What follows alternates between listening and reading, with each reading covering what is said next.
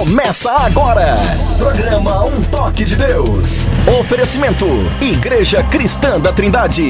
Endereço: Avenida Fagundes Filho, número 55, ao lado da estação do metrô São Judas. Um Toque de Deus. Apresentação: Pastor Paulo Romeiro.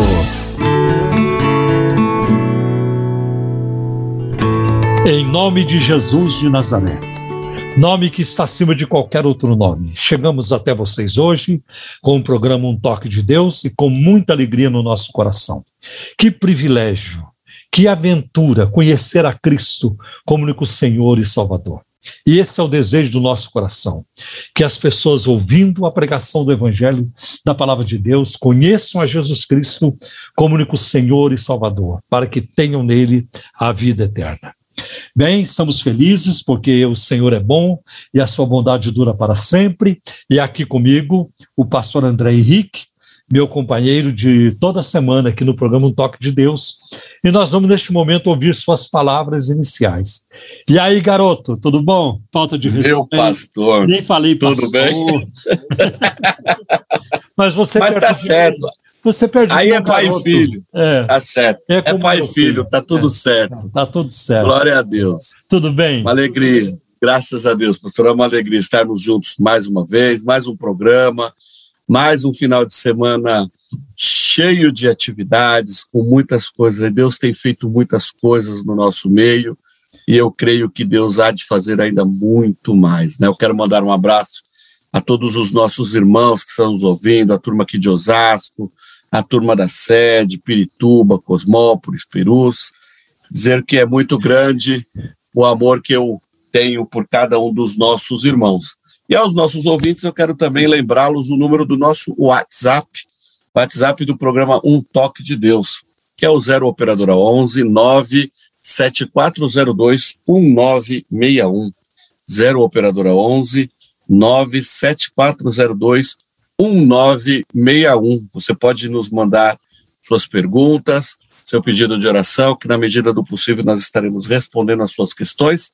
E eu não posso me esquecer aqui, pastor, de mandar um abraço para nossa querida irmã Graça, o irmão Zuza, a irmã Sheila e o irmão Sebastião. Eles sabem como é grande o meu amor por eles, pastor. Hum. E que Deus nos ajude a fazermos um bom programa para a glória do nome dele. Amém, graças a Deus, que bênção. O alvo principal do programa Um Toque de Deus é sempre de apresentar a Jesus Cristo como único Senhor e Salvador. Durante o programa, se você tiver uma pergunta sobre religiões, é, crenças, ocultismo, esoterismo, superstições, simpatias, questões relacionadas à fé, ao evangelho, à vida cristã, é, entre em contato conosco pelo WhatsApp que o André acabou de passar para vocês e, na medida do possível, responderemos suas perguntas. Hoje nós temos uma novidade aqui no programa. Vocês é, não ouvirão a, uma pregação minha, mas nós vamos colocar no ar hoje a pregação da nossa preletora, que pregou no nosso fim de semana passado, no Congresso das Mulheres, no sábado e no domingo. Nós vamos colocar a mensagem da Edmei Williams do domingo de manhã e ela é uma preletora em grande demanda, uma mulher assim abundante na palavra de Deus. Eu, eu assim sentei-me, ouvi e eu fui grandemente impactado é, por, pela ministração é, do Espírito Santo através dessa mulher, Edmé Williams. Glória a Deus. É, é muita é muita solidez na palavra, é muita perspicácia, são muitos insights que, é, que Deus dá a ela na palavra. E é muito lindo. Vocês vão é, ser grandemente abençoados com a pregação da, da nossa irmã Edmé Williams, né? E ela é uma mulher que é difícil de agendar, e porque ela é uma preletora em grande demanda. Mas hoje vamos ouvir a mensagem dela aqui, Amém. que ela pregou no domingo pela manhã. E ah, que Deus abençoe, que Deus nos ajude a abrir os nossos ouvidos e também o nosso coração para recebermos a sua palavra. No programa Um Toque de Deus, Momento da Palavra. Eu quero saudar a toda a igreja, graça e paz a todos vocês. O tema do nosso congresso está escrito no Salmo 143, não precisa olhar. Salmo 143, versículo 10. Todo mundo já sabe de cor. Repetindo comigo: Ensina-me a fazer a tua vontade, porque tu és meu Deus.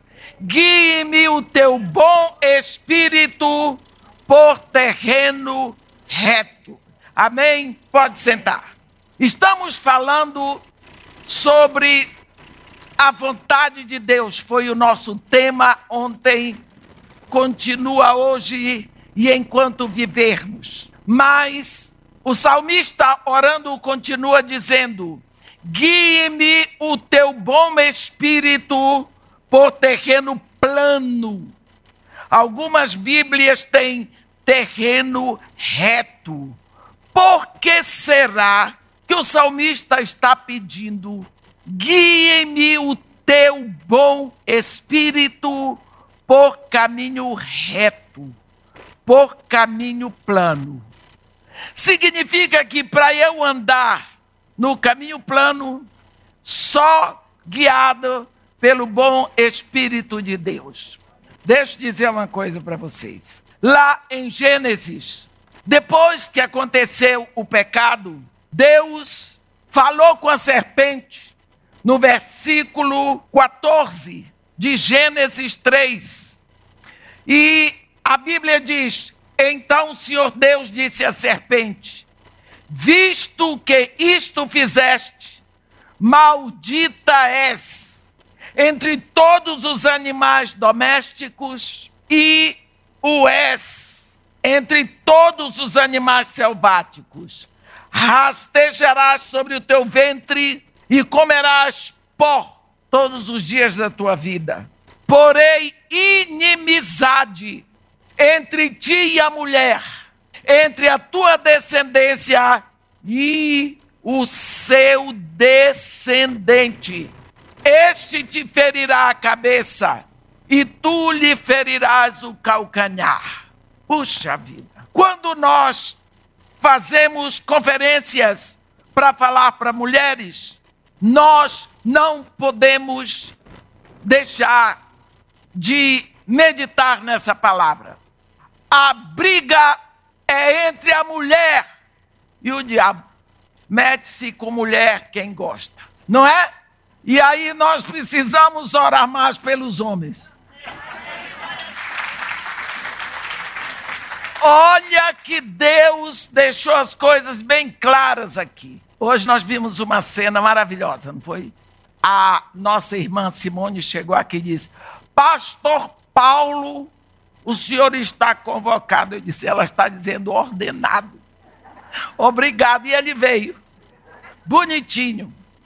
Mas aqui tem uma coisa que Deus está dizendo: a serpente vai rastejar, vai comer o pó. Você já viu serpente comer pó? Mas o pó é carne. Significa que o diabo vai se alimentar das obras da carne.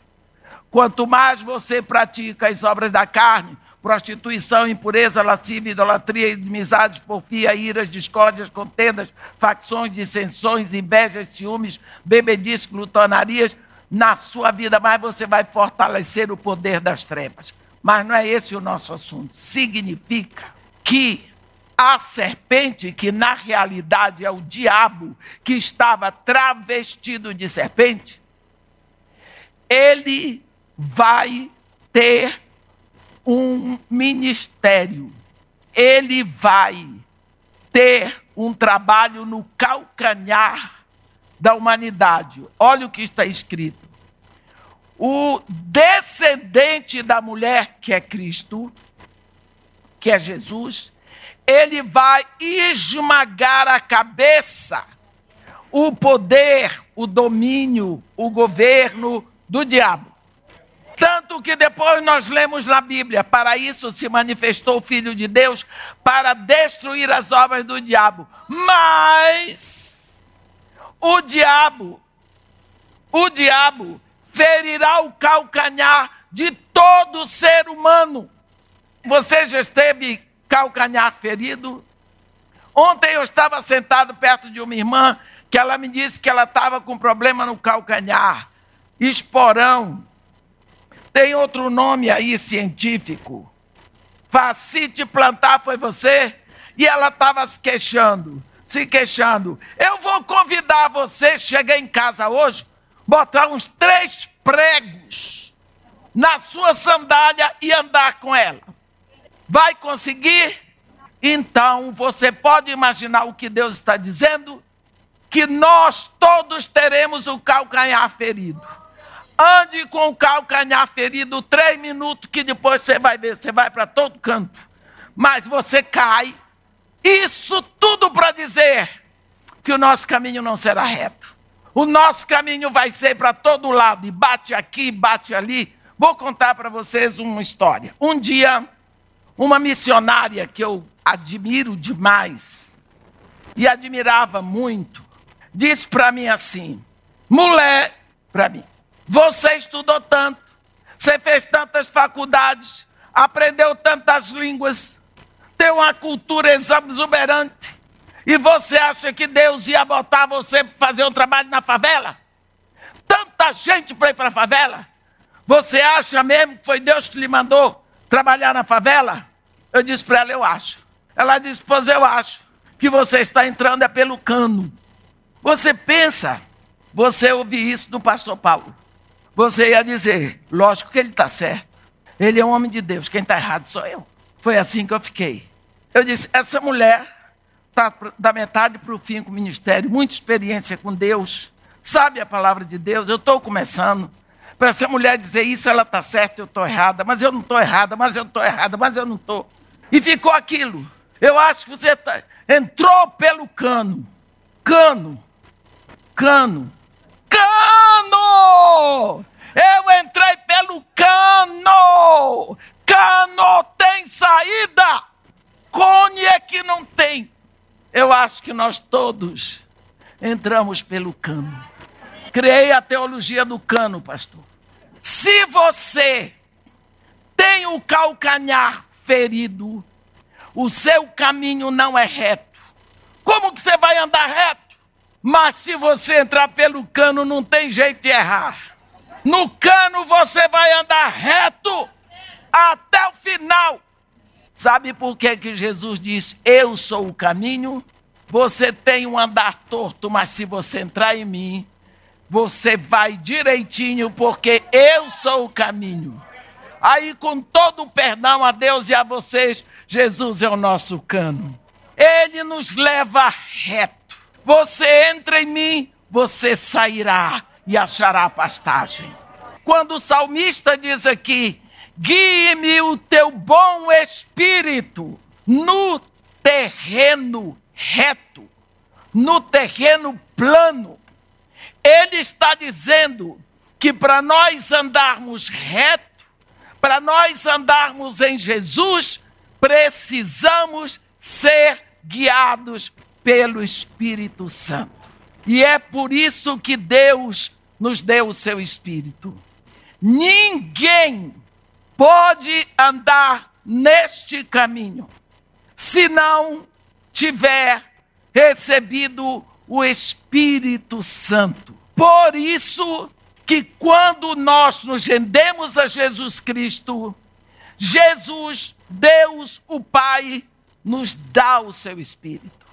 E agora, só porque temos esse espírito, poderemos andar e viver nesse caminho que é Jesus Cristo, com o calcanhar ferido.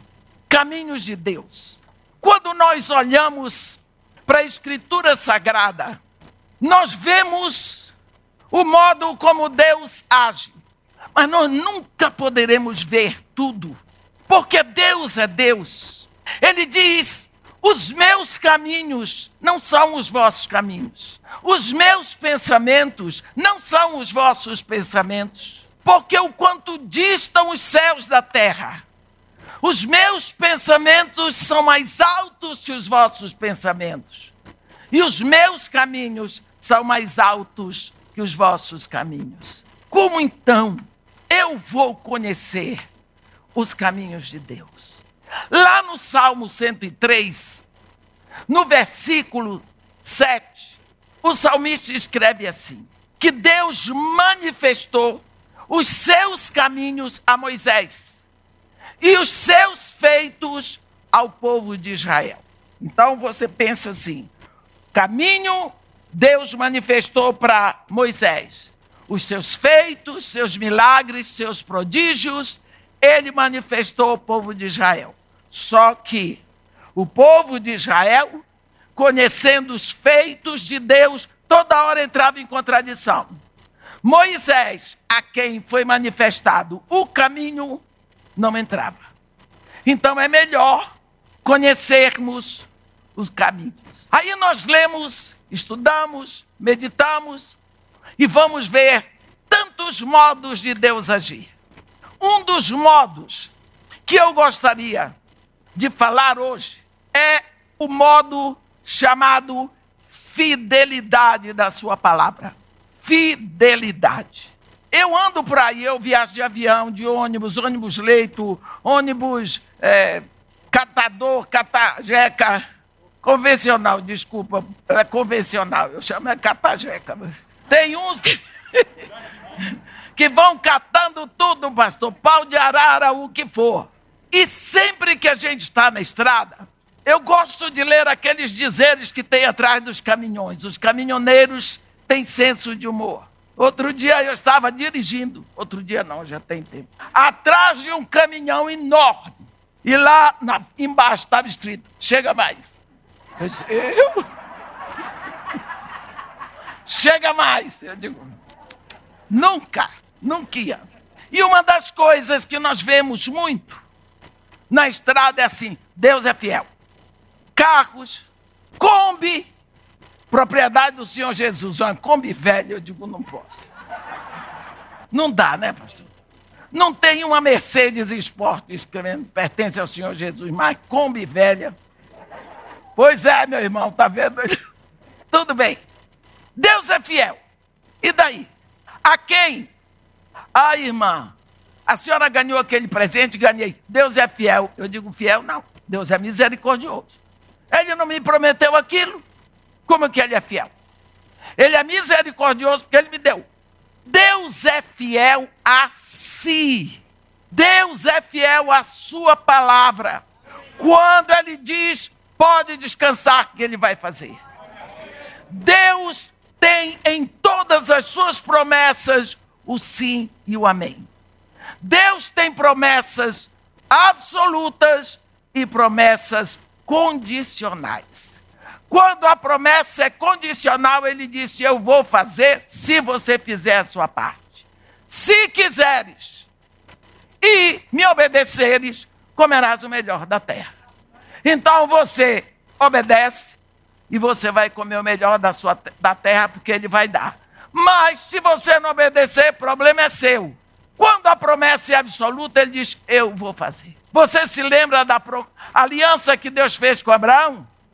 Abraão estava dormindo e Deus falou tudo com ele. Abraão dormindo, Deus diz: Eu vou fazer e fez. Porque Deus prometeu. Deus é fiel à sua palavra. Então, um modo de Deus agir.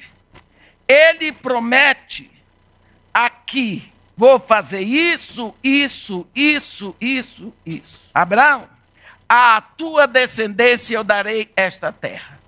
Acabou. Esse caminho todinho, ele não vai falar mais nada, ele já falou. Quando chega aqui, ele vai cumprir a promessa. Porque Deus falou, por que, que ele tem que ficar repetindo? Repetindo, repetindo, repetindo. Ele leva um tempo para você amadurecer, para receber o que ele prometeu. Você lembra quando Deus disse a Abraão: Deixa a tua terra, a tua parentela, a casa do teu pai, vai para uma terra que eu te mostrarei. Farei de ti uma grande nação, abençoarei o teu nome, abençoarei os que te abençoarem, amaldiçoarei os que te amaldiçoarem. Em ti, Abraão, na tua descendência, benditas serão todas as famílias da terra. Deus prometeu aqui a Abraão Saiu, porque Deus disse: Deixa a tua terra. Ele deixou. Agora, a responsabilidade é de quem disse para ele deixar. Abraão estava sossegado.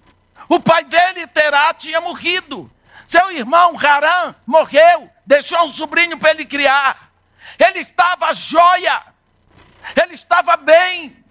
Lá, ele era o príncipe semita com tudo.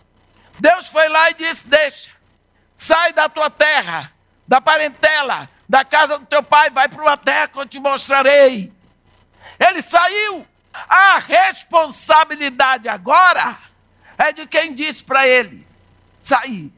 Se ele sair, Deus vai cumprir. Abraão saiu. Quanto tempo?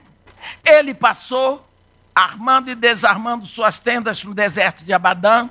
Ninguém sabe. Um dia, ele chegou nos carvalhais de Manre e Deus disse para ele: Abraão, esta é a terra que sob juramento eu dou a ti a tua descendência para sempre. Anda esta terra no seu cumprimento, na sua largura, que tudo que vês será teu e da tua descendência para sempre. A, a, Abraão andou e viu que tinha fome. Desceu para o Egito. Nós sabemos de tudo que aconteceu lá. Trouxe do Egito uma escrava Hagar. Quando voltou, ele tinha um nó. Ele tinha uma coisa na mente. Deus apareceu para ele e disse: Ô oh, Abraão, eu sou o teu escudo, o teu galardão será sobre modo grande. E Abraão, velho, olhou para ele e disse assim: Que mais poderás me dar se um, um, um filho tu não me deste? E o herdeiro da minha casa é o Damasceno Eliezer. Um escravo nascido na minha casa, Deus disse para ele: Não, Abraão, não será este o teu herdeiro será um filho nascido de ti. Abraão com 86 anos, Sara com 77, conhecida por todos como estéreo, já tinha passado da menopausa. Abraão tomou um choque. A gente sabe que esse diálogo se passou à noite, que Deus disse para ele: vem aqui, Abraão, vem cá. Agora olhe para o céu conta as estrelas. Então tem que ser de noite, né? Eu não sei se Abraão tentou contar. Deus disse: está vendo? vai ser a tua descendência assim, como as estrelas do céu, tão numerosa que de numerosa ninguém poderá contar.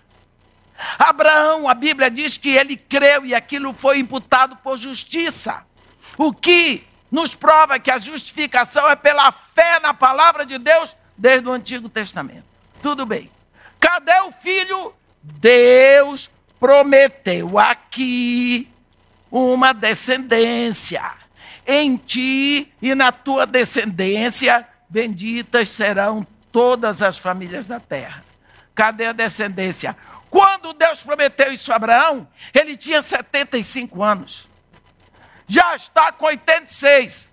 Cadê a descendência? Aí, Abraão foi para casa. Você sabe, lá na Bahia, as pessoas dizem assim: quem tem segredo, não conte a mulher casada.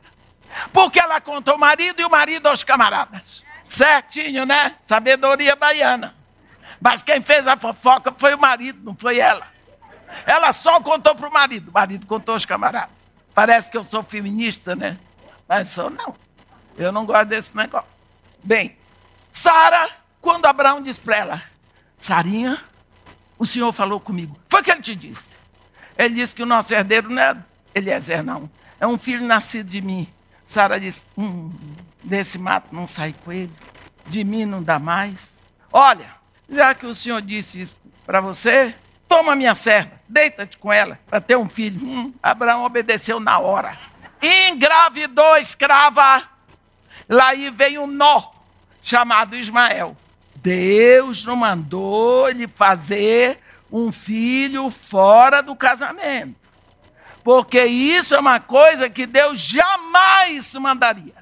Ah, eu vou ter um filho fora do casamento porque meu pai, porque Deus falou. Pode ter sido Deus, mas não o Deus que adoramos, o Deus verdadeiro. Isso não é coisa de Deus, não. Vai nascer o filho? Pode nascer. O filho pode ser uma bênção? Pode. Olha aqui, eu sou filha fora do casamento. Meu pai era casado, adulterou lá fora e eu nasci. Tanto não significa que vai vir uma maldição. Mas eu sei lá o que eu sofri na vida, O que meu pai sofreu, minha madrasta sofreu, todo mundo, só Deus sabe. O que não foi o caminho reto. Mas eu estou bem feliz que eu nasci. Né? Então pronto, glória a Deus. Agora, nasce Ismael. Cumpriu-se a palavra? Não. Vai andando. Quando lá é um belo dia, a situação no lar de Abraão estava horrível, porque Abraão nasceu Ismael. Abraão estava com 86 anos. Queria provar para todo mundo que ele era pai. Ele ficou numa alegria quando nasceu o filho Ismael. Ele amou aquele filho, a atenção dele. Olha, homem, se tiver 23, 24 anos, nasce um filho, ele fica louco de alegria. Quanto mais, coitado, um de 86. Ele amava o filho dele, amava o filho dele. Quando ele vinha, chegava em casa de tarde do deserto. O filhinho, às vezes a escrava estava amamentando o filho, ele ia lá brincar com o filhinho dele. Pensa, Sara foi inchando. A escrava foi ficando espaçosa em casa, porque o filho dela era o herdeiro do trono semita. Era o príncipe Ismael, o herdeiro de Abraão. A escrava ia ficando espaçosa, a mãe do príncipe herdeiro. E Sara ia ficando esquecida, porque Abraão seguramente só tinha olhos para o filho, mas foi Sara que mandou. Mulher, mulher. Mulher não nasceu para dar ordem no marido ela dá conselho, ela anda com ele, mas Deus é o cabeça de Cristo, Cristo é o cabeça do homem, homem é o cabeça da mulher. Cuidado com isso. Mulher consegue muita coisa, graças a Deus, porque ela é filha de Deus, mas ela precisa da liderança, da cobertura, do amparo do homem. Deus não erra. Deus criou o homem primeiro. E o homem sempre vai representar Cristo e a mulher sempre a igreja. Precisamos ver isso. Quando a situação foi ficando em casa intolerável, porque aqui você que é mulher, qual é a mulher que gosta de ver o marido dela carregando nos braços um filho que ela não pôde parir, que outra mulher teve que parir dele. Não tem mulher que goste, não tem mulher que deseje isso. E a presença de Ismael, para ela era um grito de humilhação, de impossibilidade. Além do mais, naquela época, uma mulher que não paria era considerada alguém que tinha o ventre amaldiçoado. A presença de Ismael era sempre você é amaldiçoado. E Abraão estava ali porque ele amava o filho dele, e o menino amava o pai. Quando Ismael estava com 14 anos, porque quando Ismael nasceu, Abraão tinha 86. No capítulo 18 de Gênesis, tem uma palavra assim: Abraão estava sentado à porta da sua tenda, nos carvalhais de Manre no maior calor do dia. Vocês sabem quanto é o maior calor do dia naquela região? 60 graus. Eu morei ali, três anos e meio.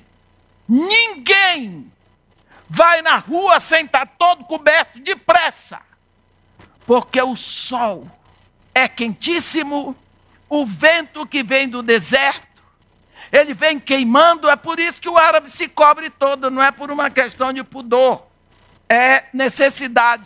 O calor dilata os poros e o pó entra pelos poros. Então ninguém, para Abraão, está sentado na porta, no maior calor do dia, ele não podia entrar lá dentro, devia ter uma jararaca e era Sara. Sara eu sempre disse para o meu filho: meu filho não casa com mulher feia. Porque homem que casa com mulher feia não tem prazer de voltar para casa. O mais engraçado é que quando ele ama a mulher, ela pode ser feia para todo mundo, para ele é linda. É isso que é o suficiente. Como que Abraão ia voltar para casa? ia entrar em casa. Sara estava lá. Porque mulher é assim. Quando ela está zangada com o marido, ela está de bem com todo mundo quando ele chega lá. Ela está louca que ele chegue em casa. Louca que ele chegue em casa. Quando ele chega lá. Não é? É, muito bem. Tem gente sincera aqui. Ela fecha a cara. Mas ela está feliz da vida porque ele chegou. Viu, meu irmão? Eu sou mulher, velha, mas sou.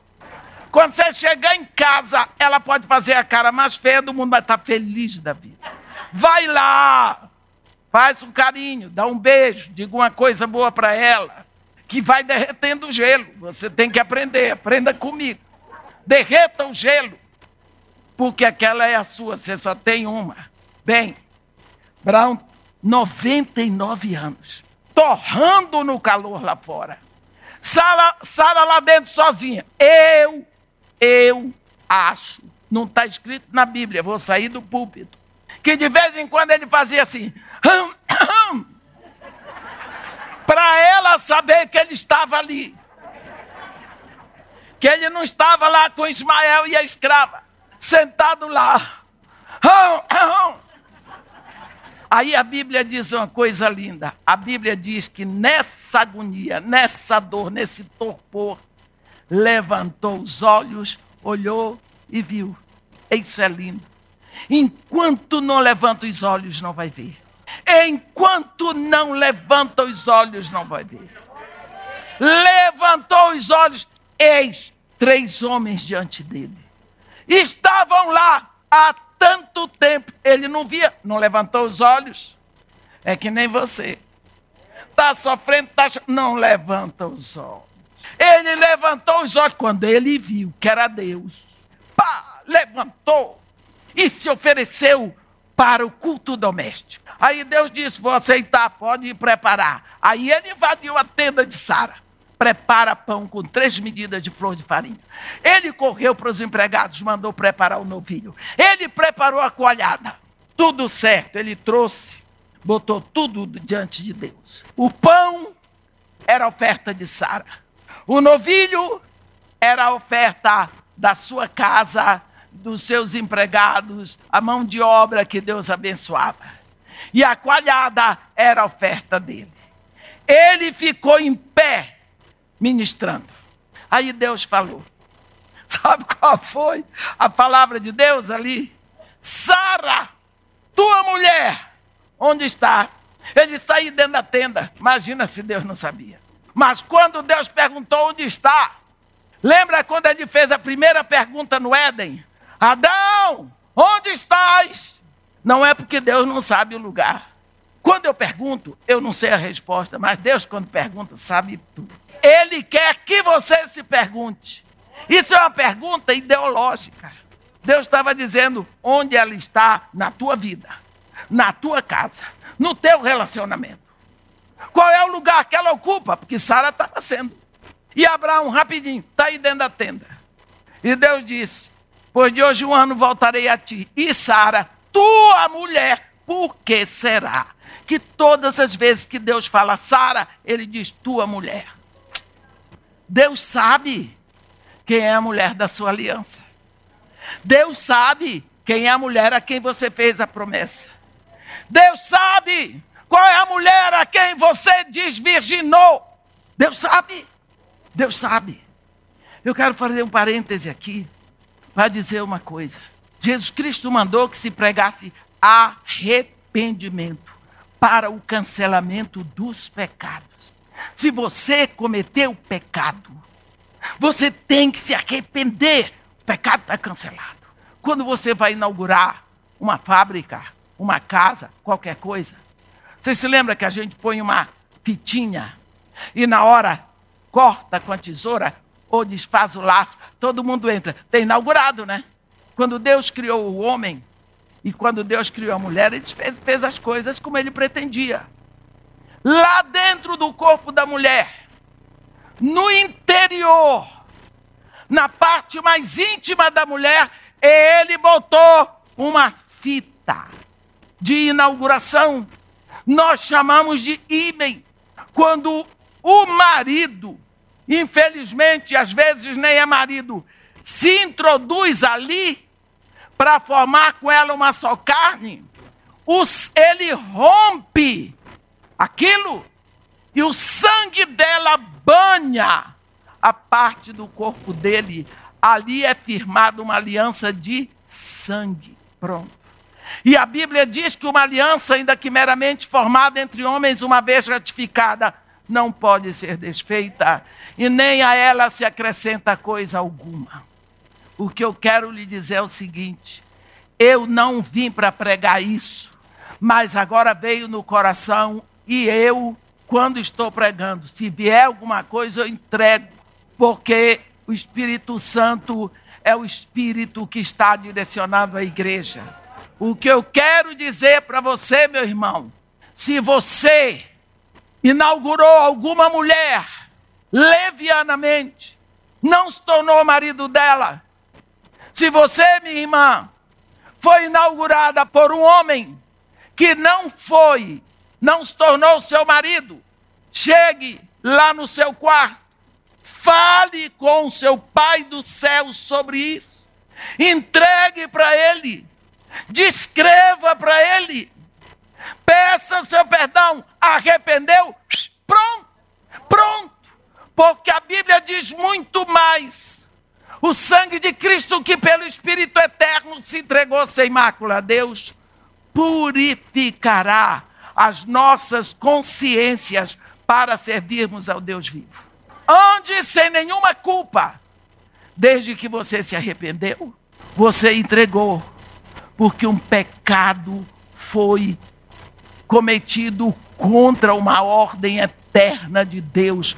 Quem criou a membrana ímen no corpo da fêmea foi o Deus Criador.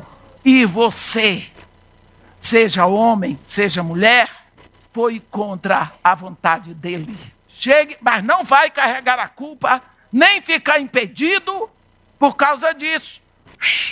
Pecado confessado e arrependido e deixado, ele diz: Para contigo usarei de misericórdia, e dos teus pecados jamais me lembrarei.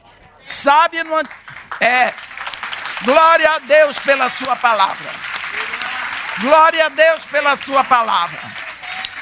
Olha, no Antigo Testamento, no Antigo Testamento, eu cometia um pecado. Pronto, vou morrer, vou para o inferno. Corria, comprava um cordeiro para morrer no meu lugar. Carregava o cordeiro Chegava na porta do átrio e entregava para o sacerdote. O sacerdote examinava o cordeiro todo. Se o cordeiro não tivesse defeito, cumpria os requisitos exigidos por Deus, o sacerdote deitava o cordeiro no altar né, de bronze, que está na porta. Aquele altar é de madeira de acácia coberto com bronze. Tem quatro chifres, um em cada esquina, para animal de quatro passas, patas. Amarrava as patas, sacrificava o animal. E eu estou aqui olhando. Depois queimava as partes, saí de lá. Alguém morreu a minha morte. Alguém levou o meu pecado, estou livre, não é? Hoje eu cometo o pecado. Eu chego diante de Deus, levando o meu cordeiro. O sacerdote no Antigo Testamento, ele não exa examinava o pecador, ele examinava o cordeiro. Hoje, Deus não me examina, Ele examina o cordeiro que eu levo. E o cordeiro que eu levo é Jesus. É puro, é sem defeito, é sem mácula. Eu levo Jesus, o cordeiro de Deus, que já levou o meu pecado. Então eu sou aceito. Porque Deus não me examina, porque se Ele me examinar, eu estou no inferno já. Por isso nós precisamos desse cordeiro. Por isso nós precisamos de Jesus. Por isso nós precisamos nos render, nos revestir dele. Abraão, aos 99 anos, Deus pergunta para ele: Sara, tua mulher, onde está? Está aí dentro da tenda. Sabe, Abraão, de hoje a um ano, eu voltarei a ti. E Sara, tua mulher, terá tido um filho. Nem Sara acreditou. 90, vento fechado.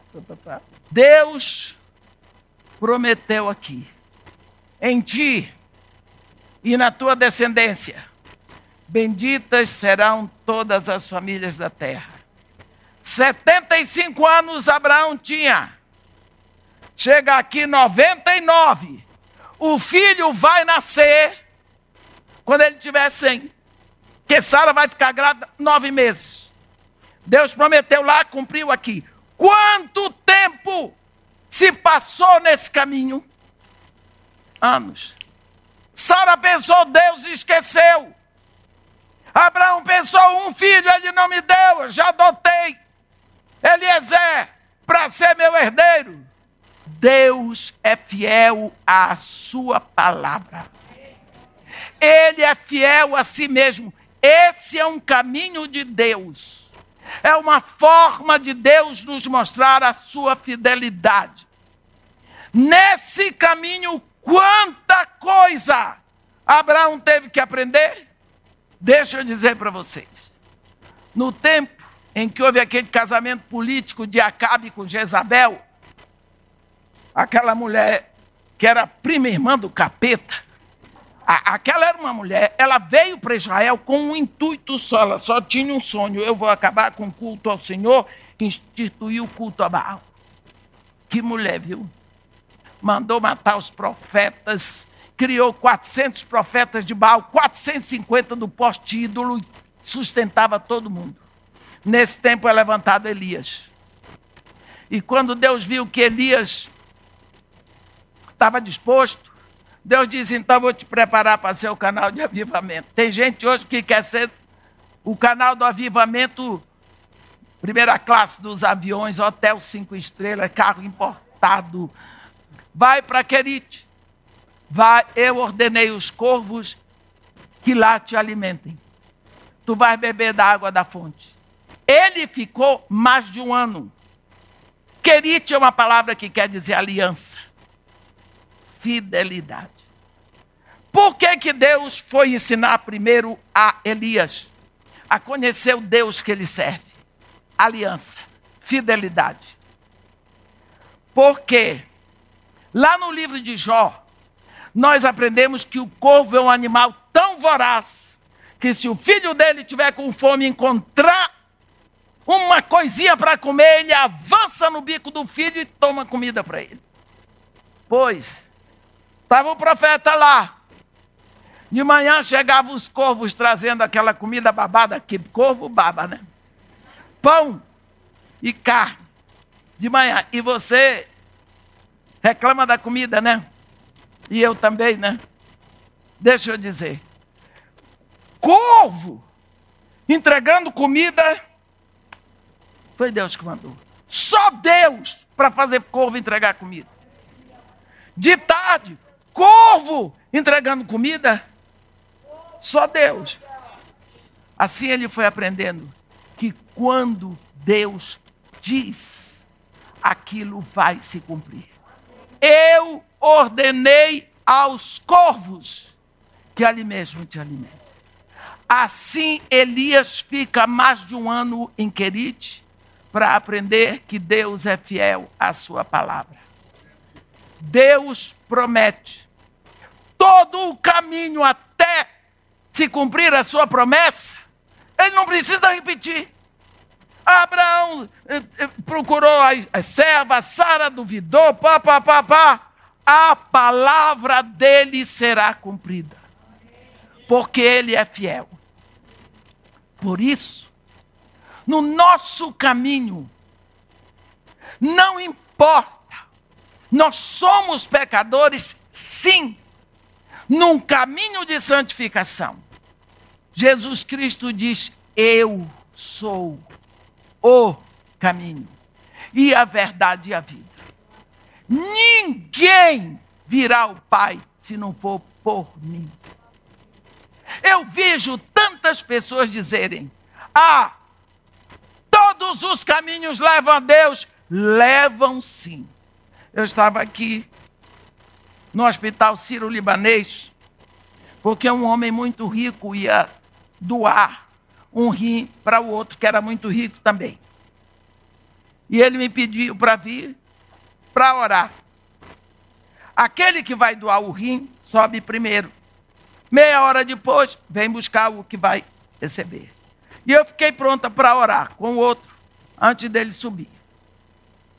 Chegou na hora, eu fui lá no quarto. O quarto do outro homem que ia receber o rim era um quarto que tinha desde ministro da República. E, e eu entrei lá. Tinha muita gente importante. E eu cheguei lá, do jeito que eu sou. É, foi Deus que me fez assim, não mandou engordar, mas. Cheguei lá, e a minha forma de saudar as pessoas é graça e paz. Eu cheguei lá com essa cara que Deus me deu graça e paz. O homem que estava lá doente para receber o rim ficou sem graça, né? Humilhação. Aí ele disse: ah, essa daqui a doutora, me chamou de doutora para dizer: olha, meus amigos são assim, de doutor para assim. É a doutora Edmeia que veio para ela fazer uma oração. Ela é amiga do fulano de tal, que vai me, me doar o rim. E ele pediu para ela vir fazer uma oração por mim. Mas vocês sabem como é que é, né? É, aqui tem budistas, tinha macumbeiro, tinha de tudo. E vocês sabem como é, né? Ele se desculpando que eu estava lá para orar para ele. Você vê o que um coração de rico. Eu fiquei ouvindo. Vocês sabem, né? Todos os caminhos levam a Deus. Ah, para que o homem falou isso? E o povo é, é. E eu que não sei falar baixo, eu disse aí, eu gostei dessa frase que você disse. Todos os caminhos levam a Deus. Eu quero dizer que todos os caminhos levam a Deus para julgamento. O islamismo é um caminho que leva a Deus. O budismo é um caminho que leva a Deus. A feitiçaria é um caminho que leva a Deus. O crime é um caminho que leva a Deus para julgamento. Mas para Deus, como Pai que perdoa, só tem um caminho, e o nome desse caminho é Jesus. É o único caminho que nos leva ao Pai, a Deus como Pai, para perdão e não para julgamento. E agora vamos orar. Orei pelo homem, mandei, nunca mais vi o homem. Eu tinha que deixar aquela mensagem. Nós não podemos perder a oportunidade. Eu sabia lá se o homem ia morrer, morreu dois anos depois, mas morreu. Morreu sabendo. Nós perdemos muita oportunidade. Deus prometeu, ele vai cumprir. Você lembra de José? Lembra de José? Eu tenho. A Bíblia está cheia de exemplos de caminho. José, coitado, vendido como escravo. Mês passado, eu cheguei no Hanel Halili, no Cairo, eu só me lembrei de José sendo vendido ali como escravo. Vendido como escravo, sozinho, sem pátria, sem família, falando uma língua que ninguém conhecia. Vendido como escravo. Quantas vezes aquele rapaz pensou: meus irmãos estão todos lá com meu pai, e eu aqui. Será que aquele sonho é verdadeiro? Será que não foi confusão minha? Por que é que eu estou sofrendo tanto? Saudade, solidão, vai para a casa de Potifar, primeira faculdade. Foi aprender como era a vida dos ricos do Egito. Vai para a casa de um oficial riquíssimo, com uma mulher tarada. Se tornou mordomo de tudo. A mulher rica chama José para os lençóis de seda para as lingeries dela, a mulher perfumada, maravilhosa. José aprendeu que entre aquela classe A do Egito, aquelas mulheres podiam ser assim, trair o marido na cama do casal. Ele aprendeu a conhecer a classe A, as peruas do Egito. Ele aprendeu como era a vida dos ricos do Cairo. Depois ele vai lá para a classe C, ele vai para o presídio. Ele foi aprender como é que são os bandidos egípcios. Ele foi aprender como é que se comete crime, como é que se rouba, como é que se mata, como é que se mente, como é que se trai. Tudo. Isso já é a pós-graduação. Não é? É feita uma promessa para ele que não é cumprida. Doutorado. Agora ele já aprendeu tudo, ele aprendeu a língua do Egito, ele aprendeu os costumes, aprendeu a conhecer a sociedade, que ele não conhecia nada. Agora ele vai ser o governador do Egito. No dia em que ele sai da frente de Faraó, vestido, o segundo homem mais importante do Egito, para mim ele era o primeiro, que ele governava, o Faraó reinava. Então, a palavra de Deus se cumpriu, mas no caminho de Deus. Deus levou aquele tempo todo para José aprender. Quando chegasse a hora, ele saberia. Será que não dá para imaginarmos que esse Deus tem uma vontade que não será mudada? Jó, quando reconhece isso, ele diz: Eu bem sei que tudo podes, e nenhum dos seus planos pode ser frustrado. Nenhum. Meus irmãos, quando os nossos planos estão frustrados, vem pessoa e diz para minha irmã, mas eu orei, eu jejuei, eu perguntei a Deus, foi profetizado. Tem igreja que vem com cada profetada. Cuidado com gente que gosta de profetizar. Porque a Bíblia diz: o profeta metade sabe, metade profetiza. Cuidado. Confirme com a palavra. Paulo diz que os de Beré eram os melhores do que Tessalônica, porque pregador falava, eles iam, deixa eu ver. Como é que Deus vai mandar eu fazer uma coisa que não está escrito na palavra dele? Hein? Como é isso? Quando Deus diz, ele se responsabiliza. Se Deus falou, aquilo vai se cumprir. Tudo o que vier contrário vai desmoronar. Mas a palavra dele vai se cumprir. Precisamos, afinal de contas, entender isso. Lembra? Quando os seus planos não dão certo, recue. O plano de Deus está avançando. Nunca vai ser frustrado. A vontade de Deus é sempre boa, é sempre perfeita e sempre agradável. Mesmo que não seja agradável a você, é agradável a Ele. Pronto. Essa é a vontade de Deus. E qual é a vontade de Deus para nós? A nossa santificação. Esta é a vontade de Deus a vossa santificação, sem a qual ninguém verá a Deus. Então, meu irmão, renda-se, crie juízo, crie juízo. É para isso que ele lhe deu o Espírito Santo. É para que a vontade dele seja feita na sua vida. É para que você entre no caminho da santificação. E o caminho da santificação quem diz que é um caminho de muita felicidade? É um cano. Lembra da teologia do cano? A teologia do cano é uma teologia maravilhosa. Eu que criei. Edmeia, capítulo 1, versículo 1. A Bíblia diz: largo é o caminho. Jesus que diz: largo é o caminho, espaçosa porta que conduz à perdição muitos entrarão por ele. Apertado o caminho, estreita a porta que conduz à salvação, é um cano. Você entra nele, você vai exprimido, exprimido, exprimido, mas achará passagem. Este caminho é Jesus. Este caminho é Jesus.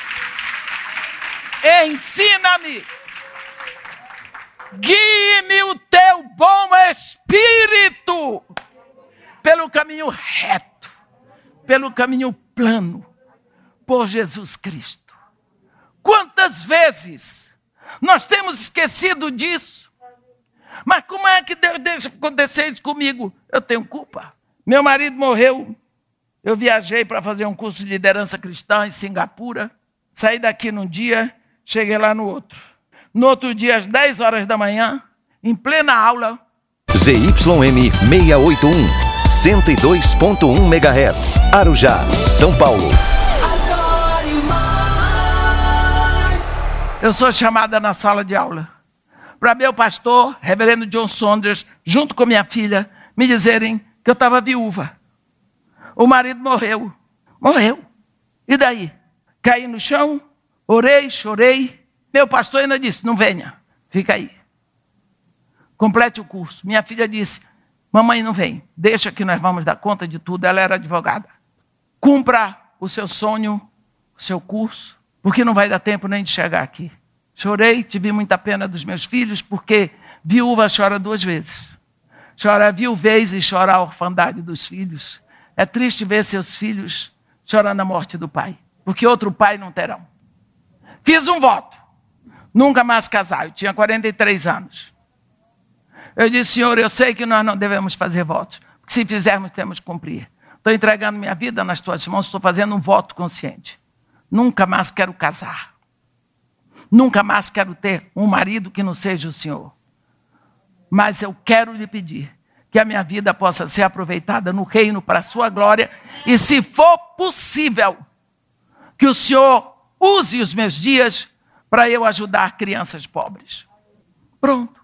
Eu tinha 43 anos. Eu estou com 77. Eu nunca fui tão feliz em minha vida.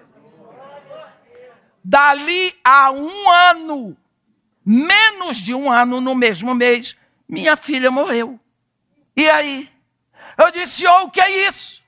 O que é isso? O senhor levou a minha filha. Ele disse, sua não, minha. Eu não preciso pedir licença para levar o que, eu, o que é meu. Eu fiquei no ar. Eu disse, então tá bom. Quiser levar o outro, ainda está aqui. Quiser levar a mim, leva. Só quero lhe dizer uma coisa. Eu disse na minha oração. Só quero lhe dizer uma coisa. O senhor preste atenção no que eu vou lhe dizer. Faça tudo o que o senhor quiser da minha vida. Só nunca permita que eu me afaste do senhor. Desse dia em diante eu virei uma mulher braba. Pronto. O que é que eu tenho para perder? Só meu Jesus. E por isso aí eu vou brigar. Brigo comigo, brigo com o que for. Só tem uma coisa, meus irmãos. A vontade de Deus é sempre boa, perfeita e agradável. A melhor, único lugar do qual nunca devemos sair é da vontade de Deus, porque Deus está fazendo aqui, mas está enxergando lá. Quando ele diz, eu voltarei, pode segurar isso aí. Eu voltarei e vos receberei para mim mesmo, para que onde eu estou estejais vós também. E vós sabeis o caminho. O caminho a Jesus. Amém.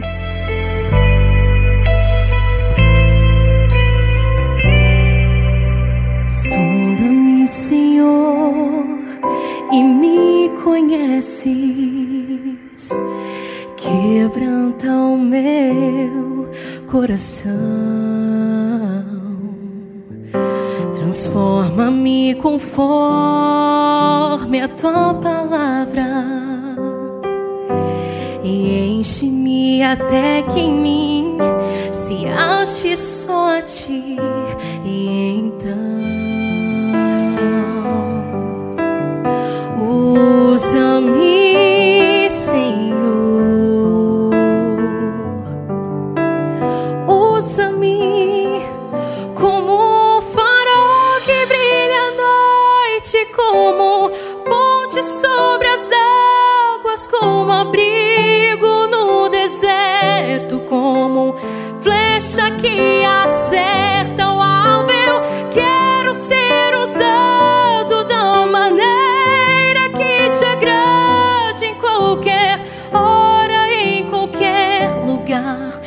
Eis aqui a minha vida.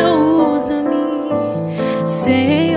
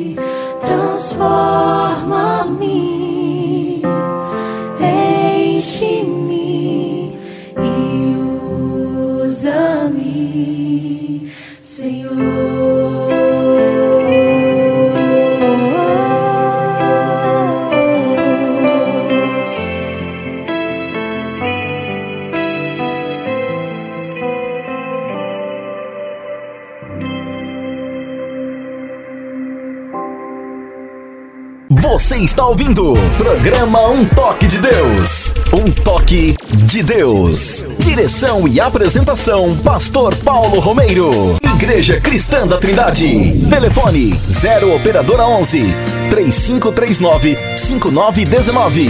Site www.ictrindade.com.br. Endereço: Avenida Fagundes Filho, número 55, ao lado da estação do metrô São Judas. Igreja Cristã da Trindade. Eu quero pedir perdão a vocês, porque a irmã me pediu para terminar assim, uns cinco minutos antes, eu já comi o tempo e eu ainda tenho que dizer em três minutos sobre o meu projeto. Eu tenho um projeto social no Morro Dona Marta, lá no Rio de Janeiro. Quando eu entrei lá em 1990, era a favela mais violenta do Rio de Janeiro, com a maior concentração de centros de macumba. Eu entrei lá me achando o máximo. Eu achei que eu ia dar jeito naquilo rapidinho. Como todo crente imaturo, eu era o máximo. Isso é imaturidade. Mas Deus não nos despreza por sermos imaturos. Então eu virei para o Senhor Jesus e disse: Senhor, quatro anos eu dou conta dessa favela para o Senhor. Eu disse. Ele olhou para minha cara e disse: São mais de 30, ainda não dei. Mas eu também não desisti. Isso em 90. Em 90, 98, acabou o último centro de Macumba.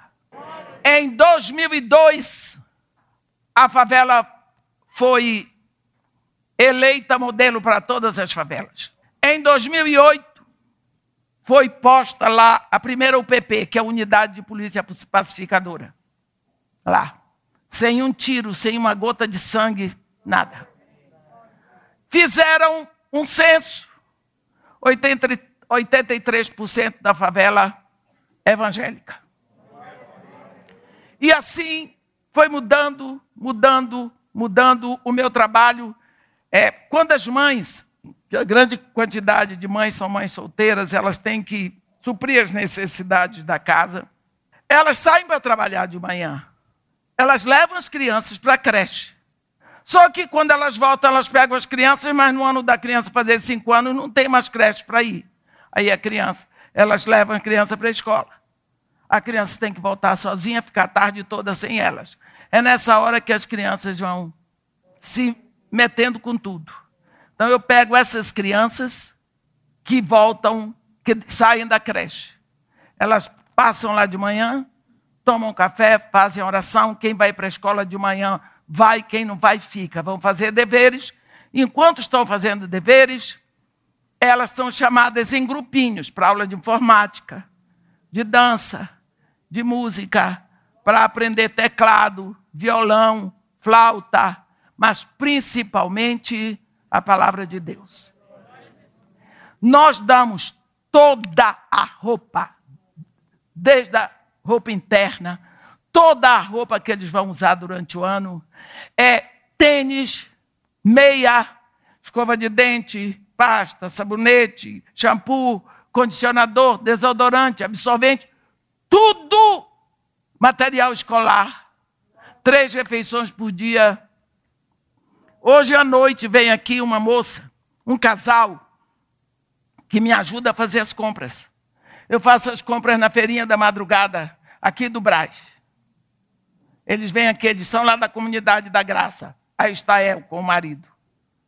E daí vai tudo de transportadora. Este ano, eu preguei até nove horas da noite numa igreja em Recife. Alguém me pegou lá, eu fui para Caruaru, dormi em Caruaru, quatro horas da manhã, acordei às cinco, eu saí para Santa Cruz do Capibaribe. Fazer a feirinha da madrugada. Em Santa Cruz do Capibaribe. Comprei, comprei, comprei, comprei, comprei, porque está muito mais barato do que aqui. Onze horas voltei para Caruaru. Peguei as malas, fui para Recife para não perder o voo de volta. Eu vivo assim. O pessoal, a senhora não cansa? Não. Se você quer conhecer alegria, fica assim com Jesus, ó. E coisa boa. Não me arrependo.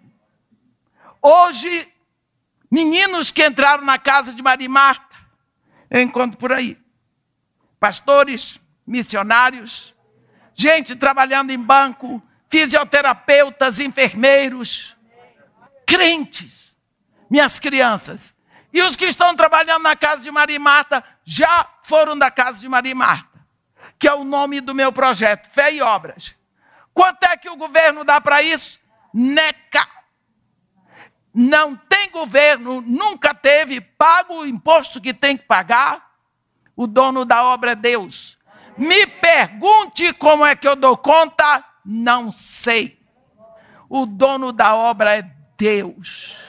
Nunca, não trabalho com voluntários, porque voluntário crente é um problema. Quanto menos você espera, eles já não vieram. Eu preciso de gente que dá tudo com carteira assinada. Pago os encargos sociais, faço tudo direitinho, porque eu prego aqui no púlpito. eu tenho que dar o exemplo. Tudo direitinho. Nunca faltou. Não tenho, tenho uma igreja, a igreja do pastor Aloysio de Moraes, que eles dão todos os meses, eles depositam na conta de 3 a 4 mil reais. Governo não tem, tem, tem nada disso. E eu trabalho. Aí, o que é que Deus me dá? Trabalho. Vai trabalhar, nega. Ele me dá uma agenda que não tem espaço. Ele está dizendo para mim, vai trabalhar. Eu trabalho, eu recebo a oferta, eu nunca sei quanto é oferta, porque a oferta é oferta. Tem lugares que a gente vai, eu estou dizendo isso porque eu sei que você não vai fazer. Porque você já mandou oferta grande sem eu ter vindo aqui. Quero que vocês saibam. Eu recebi oferta grande daqui sem ter vindo. Então eu posso falar, tem igreja que a gente vai, que eles tiram oferta para casa de Marimata e não mandam. A quem eles estão fazendo isso? Lá em cima, não é comigo, não sou o dono da casa. E a obra continua. Não é fácil você andar no caminho, o seu pé é torto, o calcanhar é ferido, mas você entrando pelo caminho reto, pelo cano, você chega lá. A fidelidade de Deus. Se você viver dentro da vontade dele, você está num cano, é apertado, mas você vai, você chega lá, porque a vontade dele é um caminho estreito, é um cano, mas você encontra passagem. Amém? Programa Um Toque de Deus. Um Toque de Deus.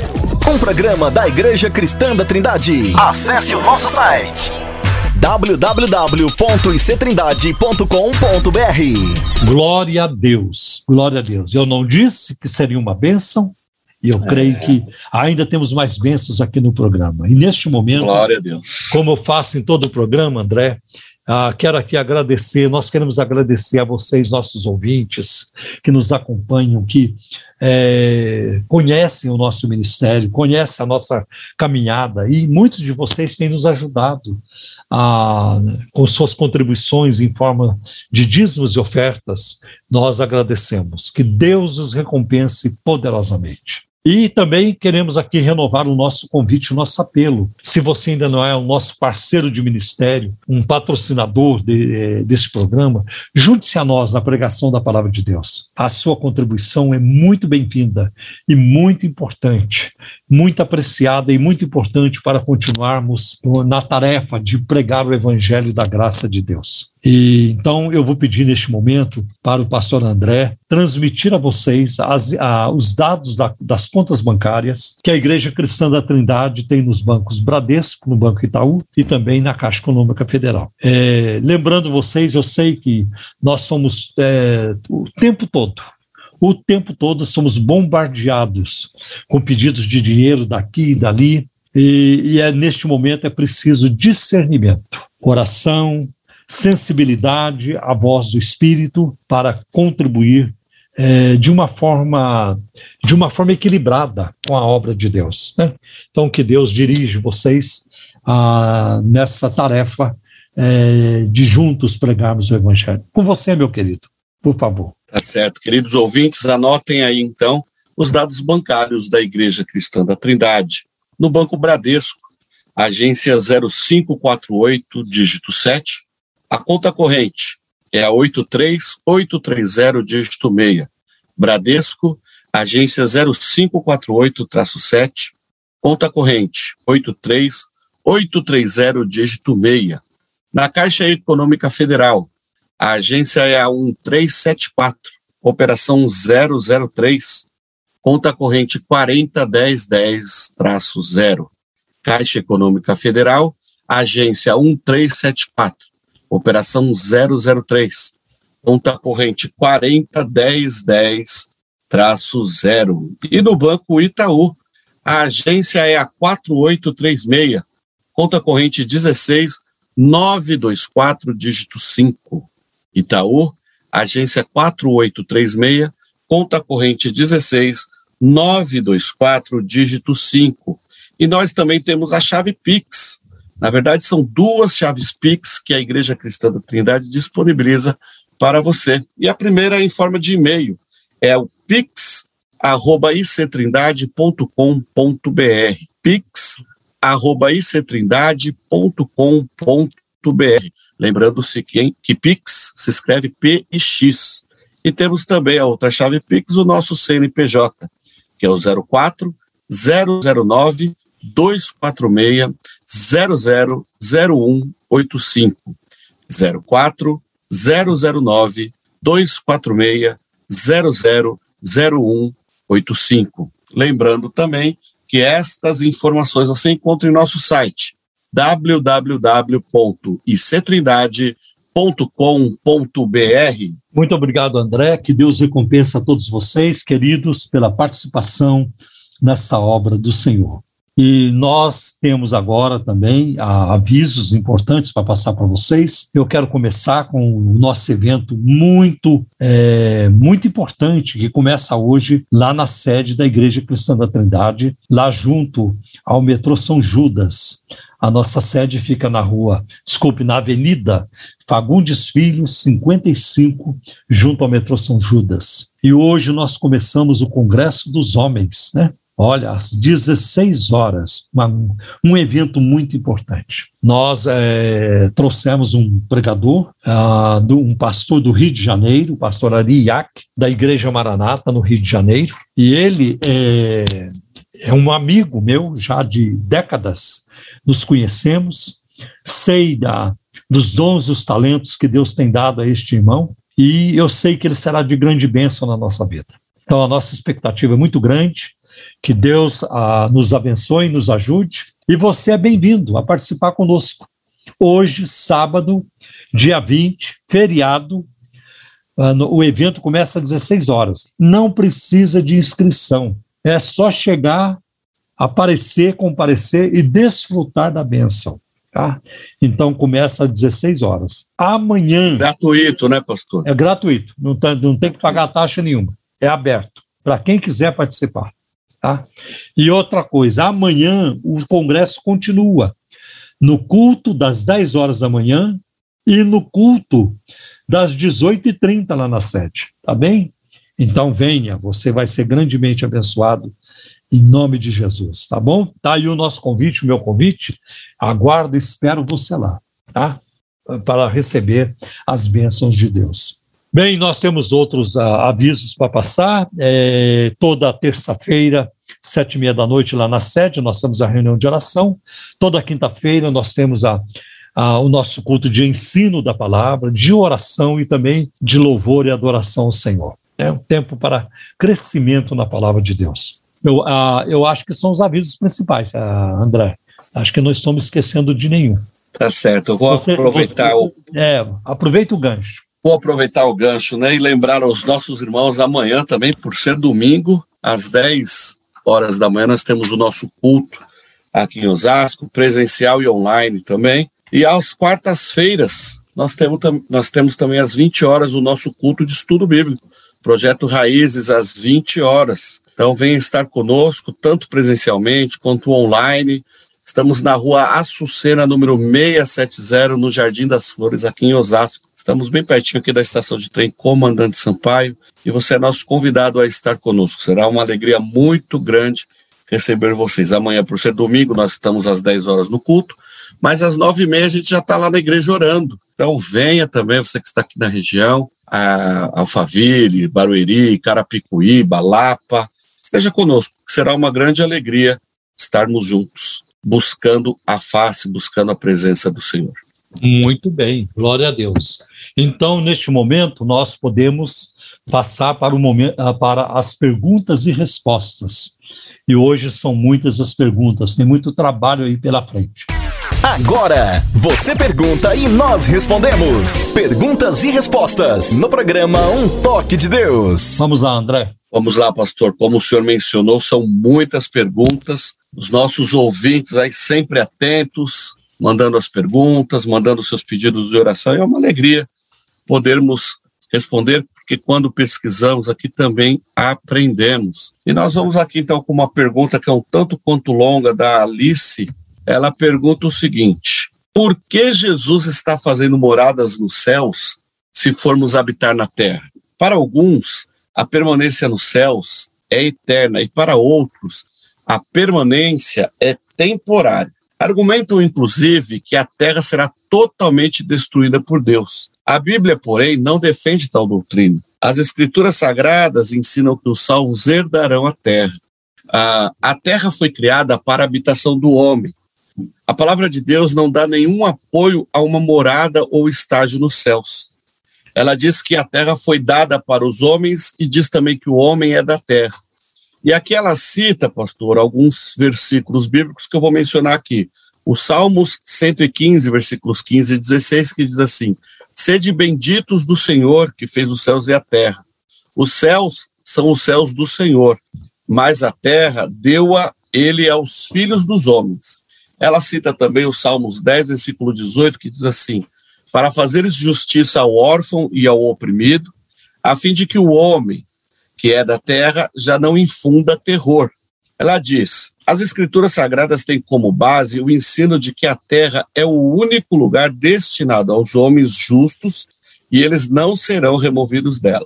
Em outras palavras, a Bíblia diz que os justos herdarão a terra e nela permanecerão.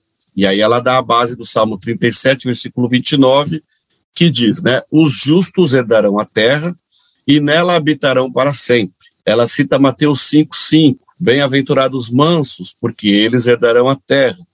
Ela cita Provérbios 2, 21 e 22, que diz, porque os retos habitarão a terra, e os íntegros permanecerão nela, mas os perversos serão eliminados da terra, e os aleivosos serão dela desarraigados. Ela cita ainda o Salmo 37, versículo 9, que diz: Porque os malfeitores serão exterminados, mas aqueles que esperam no Senhor herdarão a terra. Ela cita ainda o Salmo 37, 22, pois aqueles que são abençoados pelo Senhor herdarão a terra, mas aqueles que são por ele amaldiçoados serão exterminados. E aí ela ainda vai citar Isaías 65, versículo 9, que diz, né? E os meus eleitos herdarão a terra, e os meus servos habitarão nela. Aí ela continua. É importante ressaltar que, de acordo com a palavra de Deus, os salvos não irão para o céu. O único que foi elevado ao céu foi Jesus Cristo. Quanto aos justos, estes permanecerão na terra, e os ímpios dela serão exterminados. Rapaz, isso que aqui, coisa! E, Rapaz! Isso, isso aqui é testemunho de Jeová na cabeça. Né? Puro, né? É testemunho de Jeová, é teologia da, é, da de Jeová. Eu não diria nem teologia, é, seria são ensinos, né, crenças testemunha de Jeová. Por exemplo, uhum. quando, quando ela diz aqui os ímpios dela serão exterminados, isso aqui é uma heresia chamada aniquilacionismo, né, é, que também os adventistas creem. Sim. Que os, os ímpios deixarão de existir, né? eles serão extintos da morte. Né? Bom, é, no juízo final vai ter um momento em que eles vão deixar de existir. Então, essa heresia se chama aniquilacionismo. Né? E um dos argumentos é: Deus é um Deus tão bom, por que, que ele faria o um inferno para alguém ficar lá eternamente sofrendo? Né? Ah, mas a Escritura prova exatamente o contrário. Né? Que é interessante. Quando Jesus ele trata com em Mateus 25 com as ovelhas à sua direita e os bodes à sua esquerda, então ele termina, que, é, acho que a turma conhece o texto. Jesus vira é, como que fosse um retrato do juízo final. Jesus então é, se vira para a direita e diz às ovelhas: Vinde benditos de meu Pai, possui por herança o reino que, é, que, que foi preparado para vocês desde antes da fundação do mundo, porque tive fome e me deste comer Tive sede e me deste beber. Estava nu e me vestiste, preso me visitaste, e assim por diante. É. Entra no gozo do teu Senhor. Depois ele vira para a esquerda para os bodes e diz: Ide malditos para o, para o fogo eterno. Né? Ah, porque eu tive fome, não me deste comer, eu tive sede, não me deste beber. Estava nu, não me vestiste, preso, não me visitaste. Né? É interessante que os dois lados perguntam para ele, né? Senhor, quando é que nós te vimos com fome, com sede, é, nu, preso, e a gente não, não, não atendeu, né? Não chegamos. Ele diz: quando vocês deixaram de fazer isso para um desses pequeninos, vocês não fizeram para mim. Quando vocês fizeram para um desses pequeninos, vocês fizeram a mim. E aí o texto termina assim: irão estes para a vida eterna e os, os ímpios para a, a condenação, para a perdição eterna. O termo ali no grego é aionas. Ora, se a perdição eterna ela não existe, né? Uh, ou então a turma vai ser aniquilada, vai deixar de existir, então a turma da direita também não, não, não pode contar com a vida eterna, porque é o mesmo, é o mesmo, é, é o mesmo, mesmo princípio, né? É o mesmo termo, né? Então, é, é, então já está aqui um erro, uma heresia, do aniquilamento ou aniquilacionismo, um dos dois. Né? Outra coisa aqui também é, é, que também nós vamos ver, ela argumenta, né? Por que Jesus está fazendo moradas do céu se formos habitar na terra? Mas quem falou isso? Né? É, eu até antes de prosseguir, eu quero ler aqui um texto de um livro chamado As Testemunhas de Jeová, refutadas versículo por versículo, tá? de um autor chamado David Reed, R de rua, E de elefante, E de elefante, D de Davi, Reed. David Reed, publicado pela editora Candeia. A editora Candeia não existe mais, ela fechou as portas já faz um tempo. Mas o livro existe, eu tenho o livro. Então, este autor, ele pega ah, os, os, versículos na Bíblia que as testemunhas de Jeová distorcem e ele mostra qual deve ser a interpretação correta. E aqui nós temos é, um comentário que a, Alice também cita, que é o Salmo 37, versículo 9. Né? Ah, que os que esperam no Senhor, os justos, herdarão a terra. Olha o comentário do David Reed. Comumente, as testemunhas de Jeová usam estes versículos em sua pregação de porta em porta para apresentar aos ouvintes a esperança de uma vida no paraíso terrestre, ao invés de ir para o céu. De acordo com a Sociedade Torre de Vigia da Testemunha de Jeová, a oportunidade de ir para o céu terminou no ano de 1935. Ao invés de ir para os céus, as testemunhas de Jeová esperam sobreviver à destruição do resto da humanidade no Armagedon e viver para sempre na terra. No entanto, quando os versículos citados são lidos dentro do seu próprio contexto, o Salmo 37 apresenta um quadro diferente. O salmo não está predizendo um tempo futuro, quando Deus removerá o iníquo e passará o controle da terra para as pessoas boas. O salmista foi, antes, inspirado a contar a seus semelhantes israelitas o que eles poderiam esperar ver durante seu tempo de vida na terra. Os homens prosperariam sob a bênção de Deus, enquanto o iníquo pagaria um alto preço. Por exemplo, no versículo 25 do Salmo 37, eu acho que esse é o salmo que nós estamos que temos aqui em vista. É isso mesmo? Davi escreve: Eu fui moço, também fiquei velho, e no entanto não vi nenhum justo completamente abandonado, nem a sua descendência procurando pão. E eu estou lendo aqui o que está na Bíblia, a versão na, na, na Bíblia da Testemunho de Jeová, que é chamada a tradução do Novo Mundo. Sim. Ele, o salmista está aqui falando de eventos que aconteceram durante a sua vida. E no versículo 37 acrescenta: Vigia o inculpe e mantém a vista no reto, porque o futuro deste homem será pacífico. Mais uma vez, o contexto diz respeito aos benefícios imediatos de boa conduta. O salmo não contém nenhuma indicação de que ele deveria ser tomado como uma declaração profética sobre o fim do mundo. Outros versículos usados pela Testemunha de Jeová, e eu diria outros versículos usados aqui pela Alice, para ensinar sobre uma esperança terrena, em oposição à esperança do céu, inclui Salmo 115, versículo 16, e, e, e Apocalipse, capítulo 7, e no versículo 9, né? Ah, e aí eu quero é, fazer alguns comentários.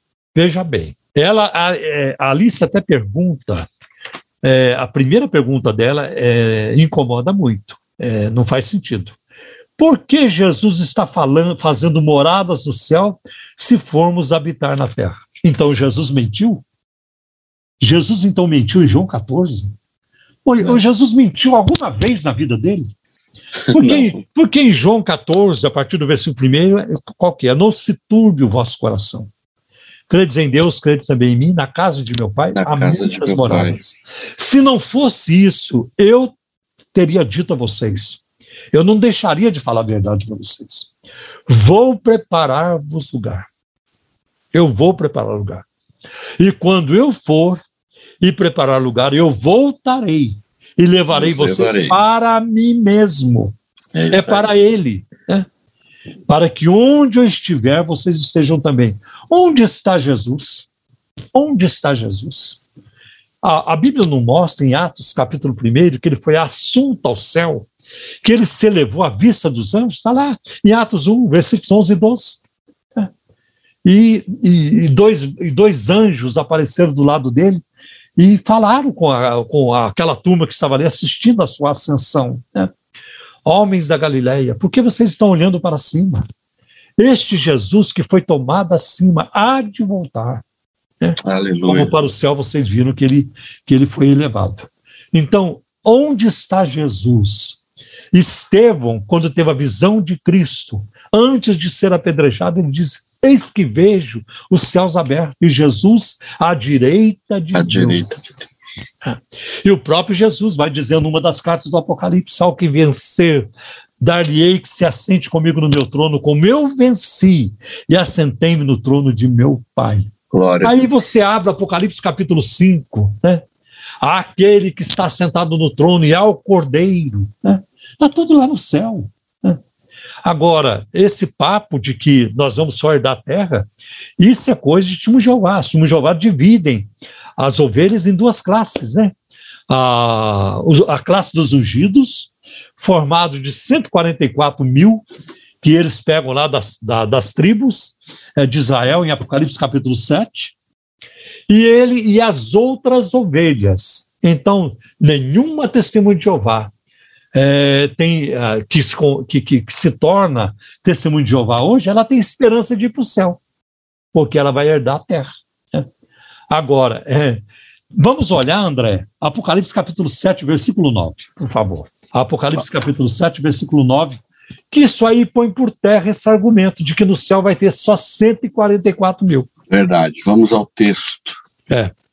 Que a Bíblia Depois disso, é 7, 9, né? diz. Isso. Depois disso olhei, e diante de mim estava uma grande multidão que ninguém podia contar, de todas as nações, tribos, povos e línguas, em pé, diante do trono e do cordeiro, com vestes brancas e segurando palmas. Então, é uma multidão que ninguém podia contar, então passa de 144 mil. Porque Sim. muita gente, mas muita gente, consegue contar até 144 mil e até passar. Hum, Não é? Verdade. Mas aqui Com certeza. Então, é, vai além de 144 mil. Outra coisa, preste atenção na expressão diante do trono. Isso aqui é um ponto-chave. Diante do trono. Essa preposição no grego é enopion.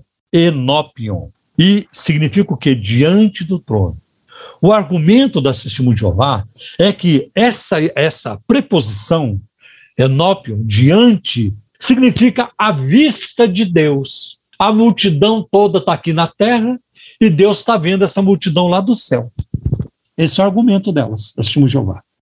Agora, o argumento da Testemunha de Jeová cai por terra quando a gente vai para Atos, capítulo 6 e o versículo 6. Como é que diz lá, André? Sim. Apresentaram esses homens aos apóstolos, os quais oraram e lhes impuseram as mãos. Então, a- aí trata-se da escolha dos primeiros diáconos da igreja. Uma outra versão vai dizer: e os trouxeram diante dos apóstolos. Aí na Isso. sua versão, deve ser NVI, apresentaram. NVI, NVI. apresentaram. Então, trouxe- levaram ou trouxeram esses homens diante dos apóstolos. André, diante aí é a mesma proposição que aparece lá em, em, Apocalipse 7, versículo 9, é a mesma preposição que aparece aqui em Atos 6,6, diante Sim. dos apóstolos. Você acha que os diáconos foram ordenados, né, porque os, os apóstolos impuseram as mãos sobre eles. Eles estavam longe, à vista dos apóstolos. Como é que os apóstolos imporiam as mãos sobre eles? Só se tivessem braços de elástico. Elástico, é, exatamente. E que, e que esticassem muito. Mas eles estavam diante dos apóstolos. Como aquela multidão, em Apocalipse capítulo 7, versículo 9, estavam diante do trono, isso é no céu. É a mesma preposição, enópio, de Apocalipse 7, versículo 9, é a mesma que aparece em Atos capítulo 6, versículo 6. Diante do trono, em Apocalipse, diante dos apóstolos, em Atos capítulo 6. Agora, existem outros, eh, existem outros argumentos, aí, outras coisas que nós podemos apresentar. Por exemplo, quando nós olhamos para Hebreus capítulo 11, é, tem um texto também muito importante, quando o, o, o autor de Hebreus ele começa a descrever é, sobre os patriarcas. Então ele vai falar, por exemplo, de ele vai falar de Abraão, ah, ele depois vai falar é, de Sara, né? E, e, assim por diante. E ele vai falar, é, vai falar de Abraão, e ele tem um momento, a partir do versículo 13, ele diz assim: Todos estes morreram na fé, sem terem recebido as promessas, mas vendo-as de longe, e crendo-as e abraçando-as, confessaram que eram estrangeiros e peregrinos na terra. Né? Ah, agora, eu, eu, já vou pular para o versículo 16, porque senão vai tomar muito tempo. Ah, e diz ainda sobre eles o texto de Hebreus 11, versículo 16. Mas agora desejo uma melhor, né? isto é, uma celestial.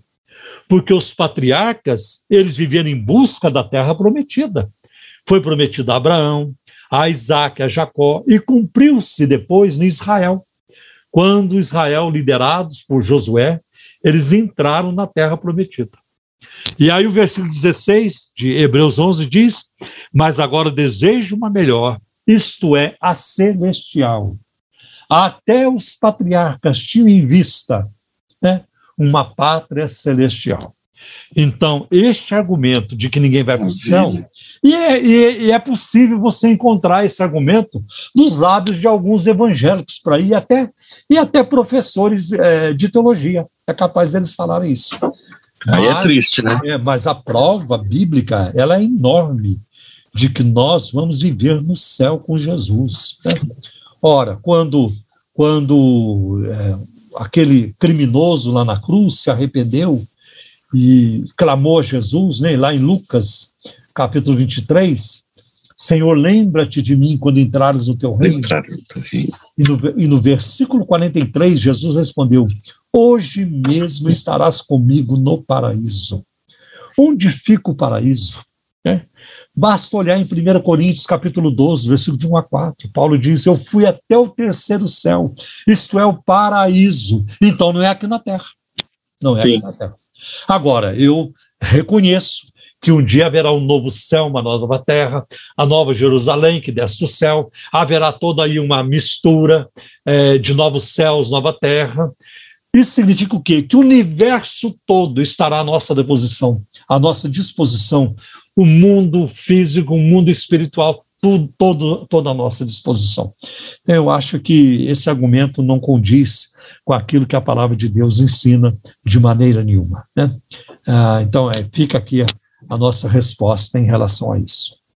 Espero que tenhamos podido ajudar a nossa irmã Alice, né? Vamos para a pergunta do irmão Henrique. O irmão Henrique ele é do Jardim Rosana, ele já esteve aqui em Osasco, é uma grande benção. Henrique Cruz. Ele pergunta o seguinte, pastor: como é o mover de Deus a respeito do livro de Provérbios? E aí ele cita Provérbios 15, versículo 3. Ele quer saber o que é de fato contemplar. Então, você, Pode ler? Ler o texto. Vou ler aqui o texto. Provérbios, texto, texto. Os olhos do Senhor estão em toda parte, observando atentamente os maus e os bons. Então, na verdade, esse texto ele está falando da onisciência de Deus, né? É, é, o que nós vemos também em Provérbios capítulo 5, versículo 21. O Senhor vê os caminhos do homem e examina todos os seus passos. Outros textos também falam disso, como por exemplo em Jó, capítulo 31, versículo 4. Jó, capítulo 34, versículo 21. Isso significa que nada escapa do radar de Deus, do olhar de Deus. Não tem onde Aleluia. se esconder de Deus. Né? E essa, essa, é, esse atributo de Deus, ah, essa capacidade de Deus de ver tudo, de saber de tudo, de poder tudo, isso se chama saber tudo onisciência, é, poder tudo onipotência, Potência. estar em toda parte, né, também, é, Deus está em toda parte, então é onipotência e onipresença. Né? Então nós vemos isso, por exemplo, muito claro no Salmo 139, quando o salmista, esse salmo é maravilhoso, né? Fantástico. Quando, é, quando o salmista diz, Senhor, tu me sondaste e me conheces. Então eu gostaria de dizer ao nosso irmão Henrique que depois você dê uma olhada no Salmo 139. Leia o Salmo 139 e você vai ver como nada escapa dos olhos de Deus. Aos olhos do Senhor. Até quando, né? Até no momento da concepção. E não apenas isso, antes de que nós existíssemos, Deus já sabia de nós. Né? É o que nós vemos lá em Jeremias capítulo é. 1, versículos 4 e 5. Né? Antes que te formasses na madre, né? eu te santifiquei, e as ações te dei para o profeta. Te dei para o profeta, é, isso. Exatamente. Então, é, Coisa linda. queremos dizer aqui para o Henrique que é disso que se trata é, Provérbios capítulo 5, versículo 21. Deus vê tudo. Deus sabe de tudo que se passa nos bastidores, uma, é, nos bastidores de uma igreja. É verdade. É, Deus sabe.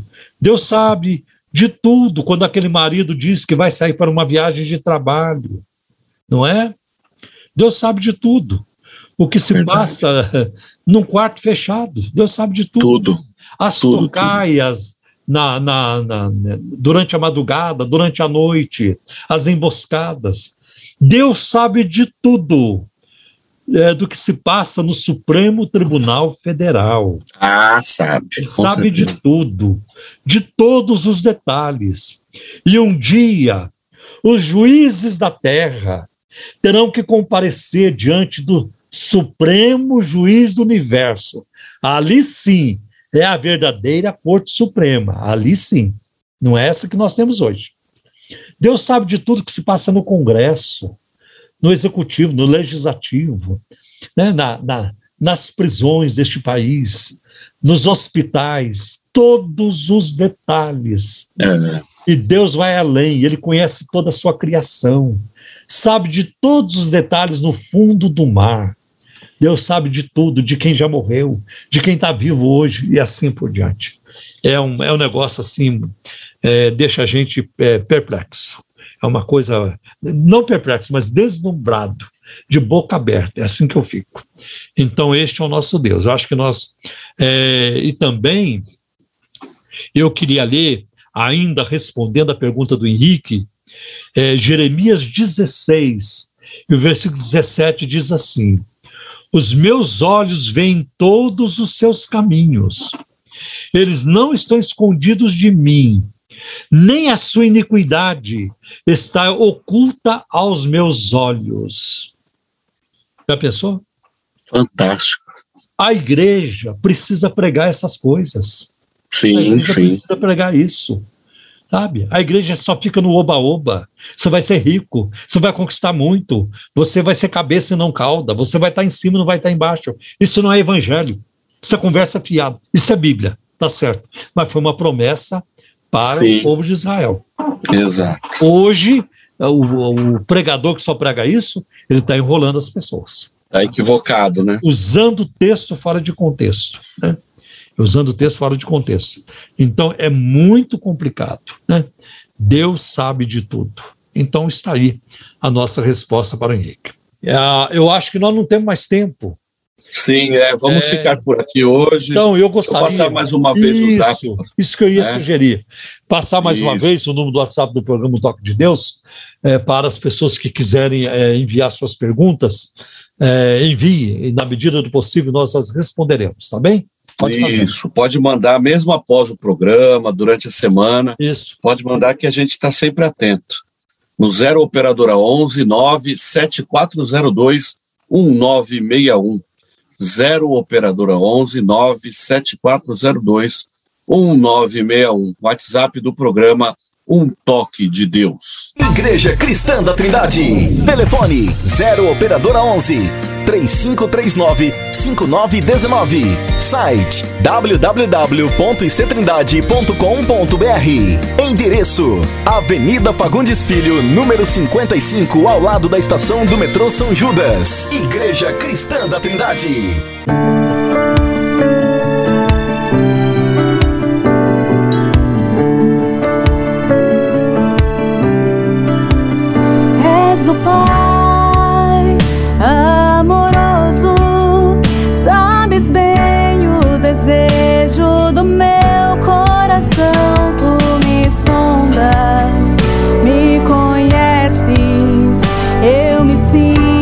Seguro em tuas mãos. És o Pai amoroso, sabes bem o desejo do meu coração. Tu me sondas, me conheces, eu me sinto seguro em tuas mãos.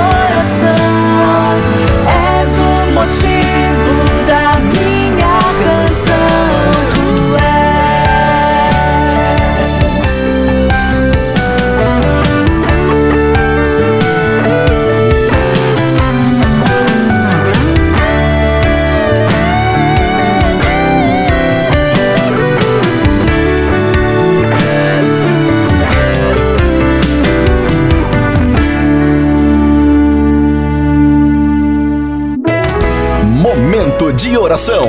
No programa Um Toque de Deus. Momento de oração.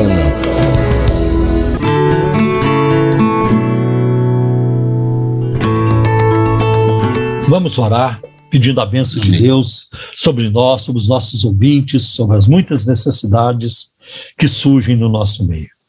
Pai, em nome do teu filho Jesus, nosso divino mediador, nós Sim. buscamos a tua face neste momento em favor dos nossos ouvintes, do teu povo, de perto e de longe. Jesus. Os fracos e os fortes, Senhor, os grandes e pequenos, os ricos e pobres. Pedimos a tua bênção sobre cada um, Senhor. Que o Senhor venha, Senhor, tocar nos corações, despertar, trabalhar a santificação, trabalhar o arrependimento onde for necessário, mudança de coração, mudança de rota, de rumo, quebrantamento, pureza de coração em cada um de nós. Sim. Senhor, abençoa os nossos ouvintes, abençoa os nossos mantenedores, recompense o Senhor pela participação neste ministério e, Senhor, amplia mais e mais, alarga, Senhor, os, os passos daqueles que nos ajudam também. Eu oro também por aqueles que precisam de um trabalho, abre porta de emprego, por aqueles que estão presos num vício escravizador. Envia libertação, ó libertador de Israel. Faz coisas grandes. Olha para os que estão enfermos, Senhor, porque o Senhor está acima de qualquer enfermidade. Para ti não existe nada difícil. Estende a tua mão de saúde, a tua mão de poder, de cura. E, Senhor, e que toda enfermidade seja expulsa neste momento, em nome de Jesus. Em nome de Jesus. Nós repreendemos, te repreendemos enfermidade saiam em nome de Jesus. Nome de Jesus. Em nome de Jesus. Provê, meu Deus. Ajuda o teu povo. Guarda nossas crianças, livra, Senhor, de toda a maldade das mídias sociais, de toda a maldade da mídia em geral, Senhor. Guarda os seus corações, une o coração do, das crianças, dos adolescentes, dos jovens, Sim, de todos, Senhor ao temor da tua palavra. Pai, em nome de Jesus, supra as necessidades da Igreja Cristã da Trindade. Ajuda-nos. Opera o milagre. Senhor, opera, provê, Senhor, para que ninguém venha murmurar contra, é, Senhor, contra ti por nossa causa. Ajuda-nos a cumprir nossos compromissos, Senhor. Em nome de Jesus te pedimos. Em nome de Jesus. Senhor, abençoa o Brasil, a nossa nação. Quanta necessidade de ti. Meu Deus, quanta idolatria. Senhor, quanta, quanta sensualidade nessa nação, quanto desprezo para contigo e a tua palavra, Senhor. Quanta corrupção, quanta violência.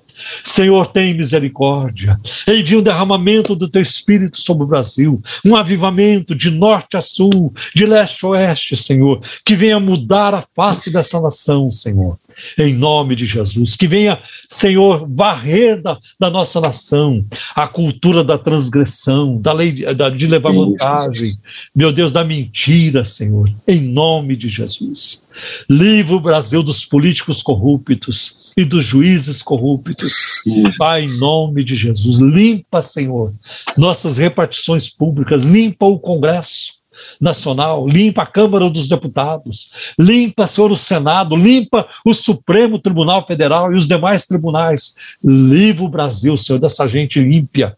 Limpa, Senhor, e prepara homens e mulheres, Senhor, sejam, Senhor, de caráter, éticos, para assumir cargos públicos, para que toda a nação possa, meu Deus, desfrutar das bênçãos que o Senhor tem derramado sobre o nosso país. Sim, Jesus. Pai, em nome de Jesus, em nome de Jesus, enche-nos com teu Espírito Santo e usa-nos as tuas mãos, dá-nos poder espiritual, dá-nos sabedoria, dá-nos a unção do teu Espírito, dá-nos autoridade para falarmos a tua palavra, dá-nos paixão pelas almas e amor por ti, pela tua palavra, Pai. Em nome de Jesus, Sim, Jesus, nós te pedimos e pela fé nós já te agradecemos também. Amém. Amém. Programa Um Toque de Deus. Um Toque de Deus. Igreja Cristã da Trindade. Telefone 0 Operadora 11 3539 5919. Site www.ictrindade.com.br. Acabamos de apresentar programa Um Toque de Deus. Oferecimento Igreja Cristã da Trindade. Endereço Avenida Fagundes Filho, número 55, ao lado da estação do metrô São Judas. Um Toque de Deus. Apresentação Pastor Paulo Romeiro.